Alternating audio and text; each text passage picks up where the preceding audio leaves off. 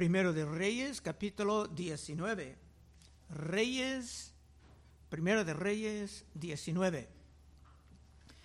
En el último capítulo, Elías lograba un gran éxito en contra de los profetas de Baal y en contra de toda forma de idolatría. Y para captar una vez más el contexto, voy a leer en capítulo 18, empezando 37 para ver otra vez su victoria.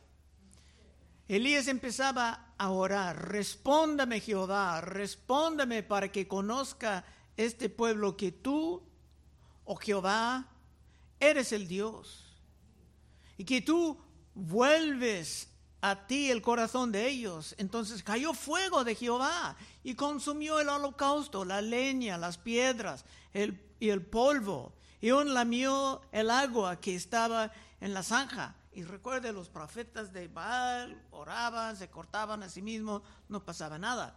Viendo todo el pueblo, se postraron y dijeron, Jehová es Dios, Jehová es Dios. Entonces Elías le dijo, prended a los profetas de Baal, para que no escape ninguno.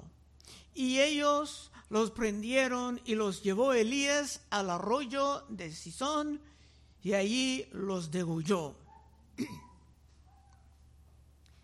Y desafortunadamente, el gran profeta sacaba unas conclusiones por todo esto, conclusiones que parecían lógicas, pero realmente eran erróneas. A lo mejor se pensaba que ya habría un gran arrepentimiento, que el pueblo del norte iba a empezar a seguir al, Dios viviente otra vez. Pero esto no pasaba. Versículo 1. Acá dio a Jezabel la nueva de todo lo que Elías había hecho y cómo había matado a espada todos los profetas. ¿Todos los profetas? Como que solamente los profetas de Baal eran profetas de verdad. Lo que hizo el rey era provocar a su esposa hechicera. Y no dijo lo que Dios hizo, sino lo que Elías hizo. Dos, entonces envió Jezabel a Elías un mensajero diciendo, Así me hagan los dioses y aún me añadan. Si mañana a estas horas yo no he puesto tu persona como la de uno de ellos. Por el momento, parecía como que nada ha cambiado. Parecía como que la maldad era más fuerte que nunca. Y esto no era lo que Elías esperaba. A veces nosotros, hermanos, tenemos expectativas sobre lo que Dios va a hacer. Pero el calendario de Dios puede ser algo diferente del nuestro. Tres. Viendo pues el peligro, se levantó y se fue para salvar su vida. Y vino a ver Seba, que está en Judá, y dejó allí a su criado. Muchos aquí critican el gran profeta realmente no es justo. Todos nosotros somos seres humanos, podemos tener nuestros momentos de debilidad. Por eso dice San Pablo, el que piensa estar firme, mire que no caiga. El profeta acaba de ganar una gran victoria y era cansado.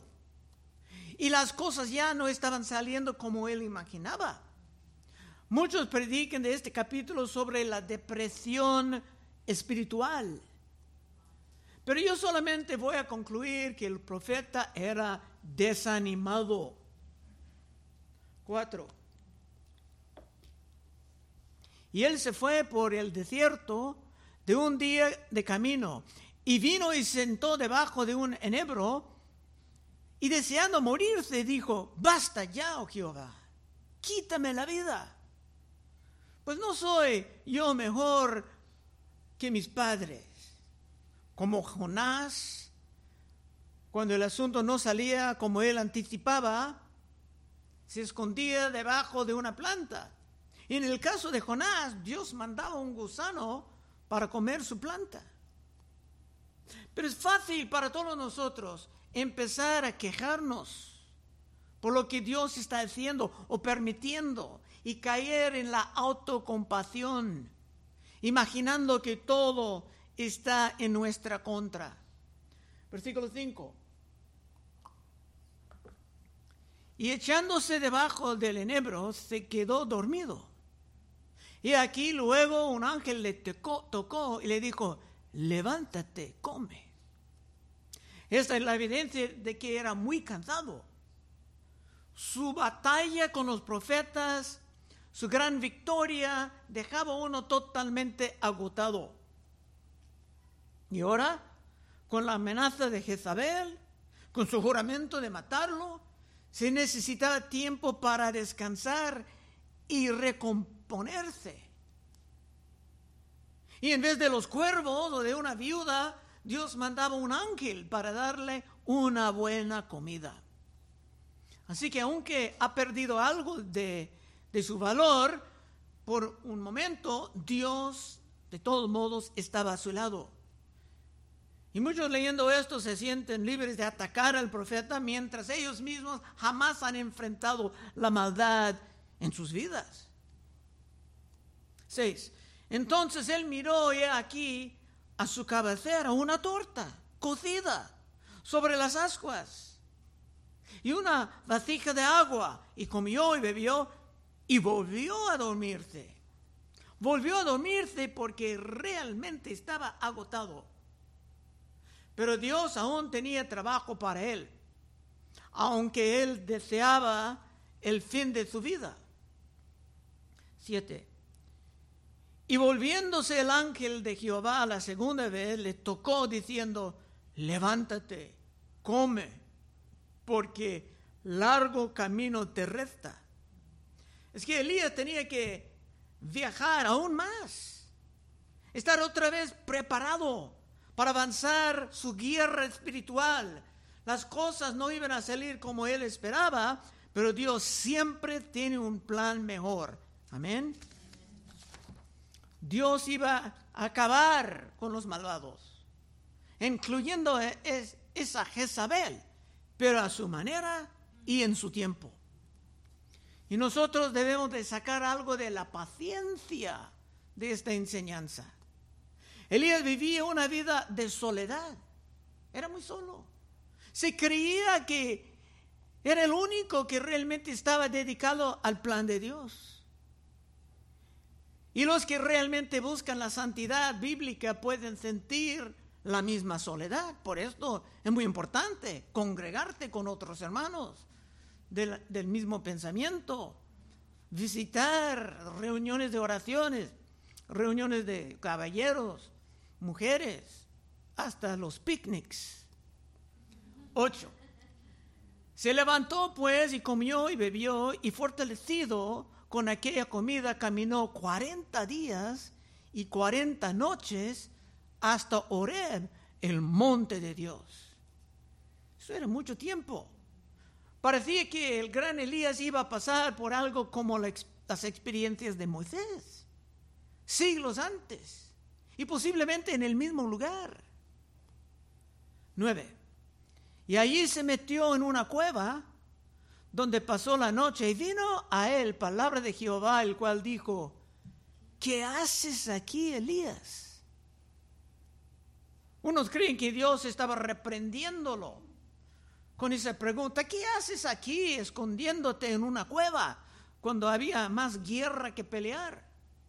Pero otros creen y me parece bien, conociendo la compasión de Dios.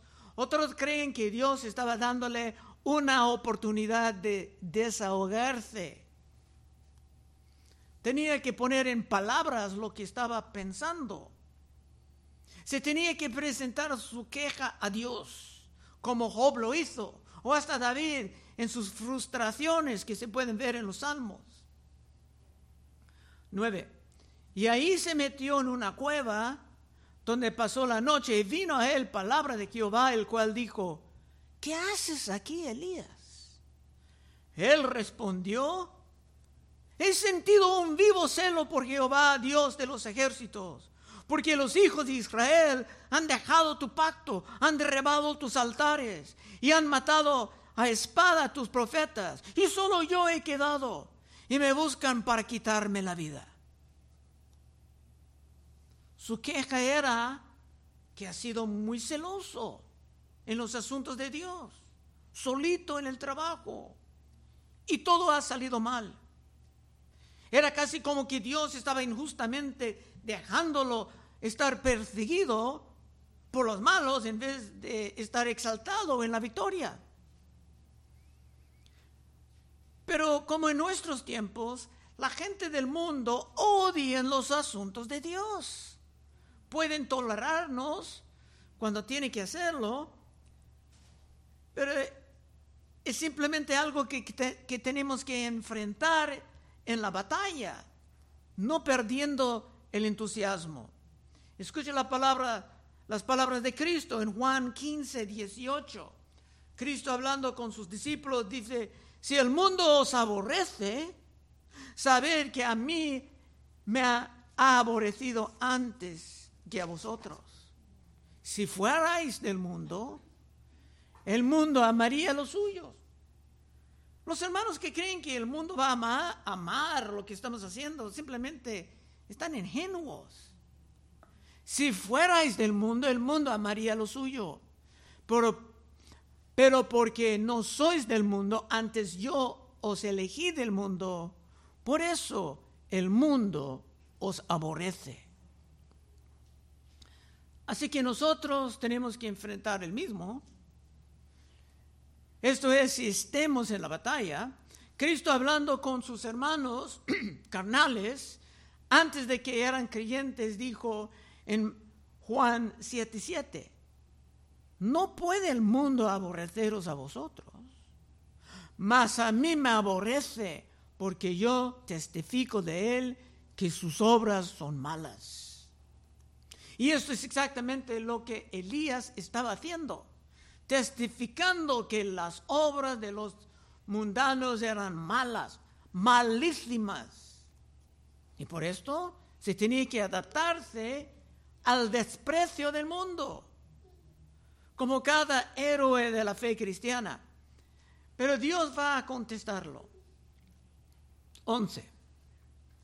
Él le dijo, sal fuera y ponte en el monte delante de Jehová. Y aquí Jehová que pasaba, y un grande y poderoso viento que rompía los montes y quebraba las peñas delante de Jehová, pero Jehová no estaba en el viento, y tras el viento un terremoto, pero Jehová no estaba en el terremoto. Aquí Elías tenía que recordar un poco el poder del Dios que estaba sirviendo. 12. Y tras el terremoto un fuego, pero Jehová no estaba en el fuego. Y tras el fuego un silbo apacible y delicado y cuando lo oyó Elías, cubrió su rostro con su manto y salió y se puso a la puerta de la cueva. Y aquí vino a él una voz diciendo, ¿qué haces aquí, Elías?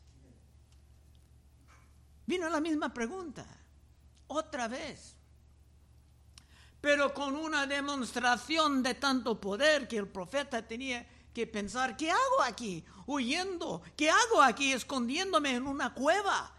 cuando hay tanto poder detrás de mi causa? 14. Él respondió, desahogándose otra vez. He sentido un vivo celo por Jehová, Dios de los ejércitos, porque los hijos de Israel han dejado tu pacto, han derribado tus altares y han matado a espada a tus profetas. Y yo, y solo yo he quedado, y me buscan para quitarme la vida su queja otra vez. Una vez más el profeta pudo desahogarse en la mera cara de Dios. Y eso es algo como lo que podemos ver en el libro de Job. Uno que sufría tanto y deseaba presentar sus quejas al Altísimo. Pero aquí Dios ahora tiene su respuesta. Como para ti y para mí había más trabajo que hacer para el reino de Dios. Y por medio de todo esto, Dios estaba quitándole el desánimo. 15. Y le dijo Jehová, ve y vuélvete por tu camino, por el desierto de, Damasco, llegarás y ungirás a Azeel por rey de Siria. Antes que nada, Elías iba a levantar un nuevo rey de otro país, un hombre que Dios iba a emplear para realmente aplicar la justicia. 16. A Jehú, hijo de Nimsi, ungirás por rey sobre Israel. A Eliseo, hijo de Safat, de Abel Meola, ungirás para que sea profeta en tu lugar. Este rey Jehú iba a acabar con Jezabel. Que vas a ver si sigues viniendo con fidelidad. Así que la, la batalla iba a continuar con la justicia, pero Elías tenía que adaptarse al plan y al calendario de Dios y abandonar su falta de paciencia. Y tú tal vez tienes que hacer el mismo si estás cayendo en algo de la autocompasión. Otra vez 16. A Jehú, hijo de Nimce, ungirás por rey sobre Israel. Y a Eliseo, hijo de Safat, de Abel, Meola, ungirás para que sea profeta en tu lugar.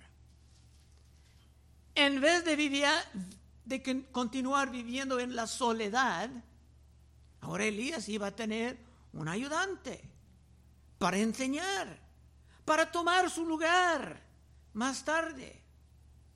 El trabajo de Dios no estaba acabando como Elías imaginaba. Dios estaba solamente empezando con su implementación de la justicia. Nada estaba fuera del control, sino que Dios tiene un plan para todo. Y ahora la declaración de los justos juicios en versículo 17. Y el que escapare de la espada, dejas de él, Jehú lo matará. Y el que escapare de la espada de Jehú, Eliseo lo matará. Y yo haré que quedan en Israel siete mil cuyas rodillas no se doblaron ante Baal y cuyas bocas no lo besaron. Elías pensaba que era el único, el único fiel. Es peligroso andar como solito en el reino de Dios. Él pensaba que era el único que no adoraba a Baal. Pero Dios tenía miles y estos miles iban a estar preservados. San Pablo en el libro de Romanos pensaba en este texto porque él también tenía sus dificultades en la batalla pero tenía que animarse a sí mismo y a otros y a nosotros, recordando lo que pasa en este capítulo. Así que dice en Romanos 11 y 1, digo pues, ¿ha desechado Dios a su pueblo?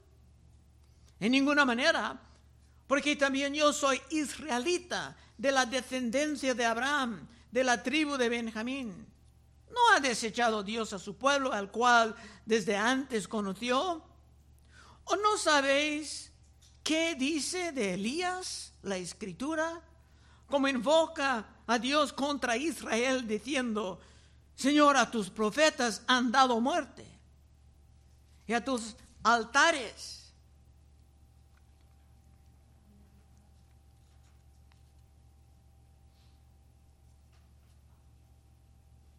han derribado y solo yo he quedado y procura matarme. Pero ¿qué dice la divina respuesta? Me he reservado siete mil hombres que no han doblado la rodilla delante de Baal. Así también, aún en este tiempo, he quedado un remanente escogido por gracia. Y con nosotros, por el momento en este país, parece que los cristianos fieles son muy pocos. y por esto pudiéramos sentir a veces desanimados en la obra de avanzar la santidad, pero podemos concluir por el mensaje de hoy que Dios tiene miles y mil, millones de hombres fieles que no han doblado la rodilla a los ídolos de este mundo. Y en su tiempo, Dios va a mostrar a todos la belleza de sus santos juicios, acabando con los rebeldes, como lo hizo, por ejemplo, en Sodoma y Gomorra, o muy suavemente en las festividades de Burning Man en Nevada. Pero ahora, acabando el capítulo, Elías va a encontrarse con su compañero para acabar con su gran soledad como soldado verdadero de Dios. 19. Partiendo él de ahí, halló a Eliseo, hijo de Zafat, que araba con doce yuntas delante de sí. Y él tenía la última, tenía mucha riqueza. Y pasando Elías por delante de él, echó sobre él su manto. Esto era un gran simbolismo. Echándole su manto, quería decir que ese joven iba a recibir su oficio, su poder, su espíritu, su ungimiento. 20. Entonces, dejando él los bueyes, vino corriendo en pos de Elías y dijo, te ruego que me dejes besar a mi padre, a mi madre, y luego te seguiré. Y él le dijo, ve, vuelva, ¿qué te he hecho yo? En este caso todo esto era aceptable, era un gran paso y tenía que ser completamente voluntario tomar esta posición. Pero vamos a ver la manera en que en el ministerio de Cristo algo semejante no sería tolerable. Último verso 21. Y se volvió y tomó un par de bueyes y los mató.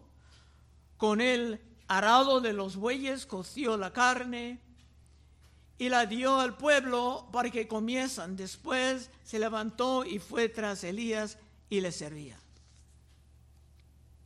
Parece como que estaba quemando su arado porque no iba a jamás mirar atrás. No iba a usar estas herramientas más.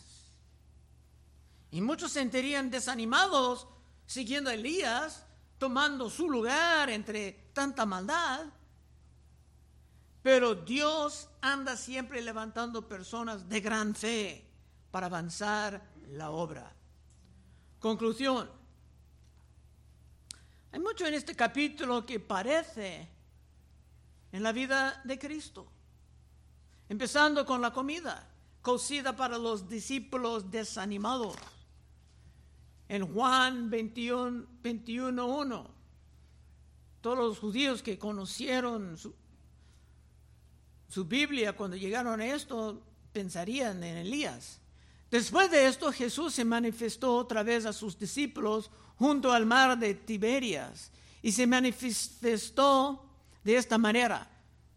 Ellos no sabían que era él. Estaban juntos Simón Pedro, Tomás, el Dídimo, Nataniel, el de Caná de Galilea y los hijos de Zebedeo y otros de sus discípulos. Simón Pedro le dijo, voy a pescar. Supuestamente eran pescadores de hombres. Pero Pedro está regresando a su último trabajo. No quemaba sus redes, sus barcas ya estaban. Era el momento de llevar el Evangelio al mundo, pero eran desanimados. Ellos le dijeron, vamos nosotros también contigo. Fueron y entraron en una barca. Aquella noche no pescaron nada. No se puede ir atrás. Cuando ya iba amaneciendo, se presentó Jesús en la playa, mas los discípulos no sabían que era Jesús. Y le dijo, hijitos, ¿tenéis algo de comer? Le respondieron, no. Él les dijo, echad la red a la derecha de la barca y hallaréis. Entonces le echaron, ya no la podían sacar por el gran cantidad de peces. Entonces aquel discípulo que Jesús amaba dijo a Pedro, es el Señor. Simón Pedro cuando oyó que el Señor, se ciñó la ropa porque había despojado de ella y se echó al mar. Y los otros discípulos vinieron con la barca arrastrando la red de peces, pues no distaban de tierra, sino como doscientos codos. Al descender a tierra vieron brasas puestas, como las brasas en la historia de Elías, y un pez encima de ellas, y pan. Jesús le dijo, traed los peces que acabáis de pescar. Y subió, Simón Pedro y sacó la red de la tierra llena de grandes peces, 153. Y aun siendo tantos, la red no se rompió le dijo a Jesús, venid, comed. Y ninguno de los discípulos se atrevía a preguntar, ¿tú quién eres? Sabiendo que era el Señor. Tenía una apariencia diferente. Vino pues Jesús y tomó el pan y les dio a sí mismo del pescado. Esta era ya la tercera vez que Jesús se manifestaba a sus discípulos después de haber resucitado de los muertos. Esto era como cuando el ángel daba a Elías la comida, cuando era cansado, cuando era desanimado. En el caso de Elías, cuando era muy solo. Y la manera en que Elías llamaba a Eliseo era diferente de la manera en que Cristo llamaba a sus obreros. Como veremos muy pronto en Lucas, en los domingos, y voy a cerrar con esto, Lucas 9:57.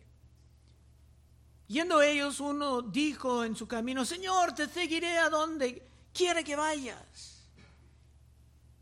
Y le dijo Jesús, las zorras tienen guaridas y las aves de los cielos nidos, mas el Hijo del Hombre no tiene donde recostar su cabeza. Y dijo otro, sígame, Cristo llamando a uno. Él le dijo, Señor, déjame que primero vaya en tierra a mi Padre, semejante del capítulo de hoy. Pero Jesús le dijo, deje que los muertos entierren a sus muertos y tú ve y anuncie el reino de Dios. Con Cristo tiene que ser ya y no mirar atrás. Y si tú quieres seguir a Cristo en serio, en la batalla, sin el desánimo, puedes pasar al frente en unos momentos y oraremos contigo. Vamos a orar. Oh Padre, te damos gracias por estas historias antiguas que están llenas de ánimo para nosotros que estamos batallando en contra de grandes enemigos en todos lados. Ayúdanos, Señor, a salir de aquí con el sentimiento de la victoria. Pedimos en el santo nombre de Cristo Jesús. Amén.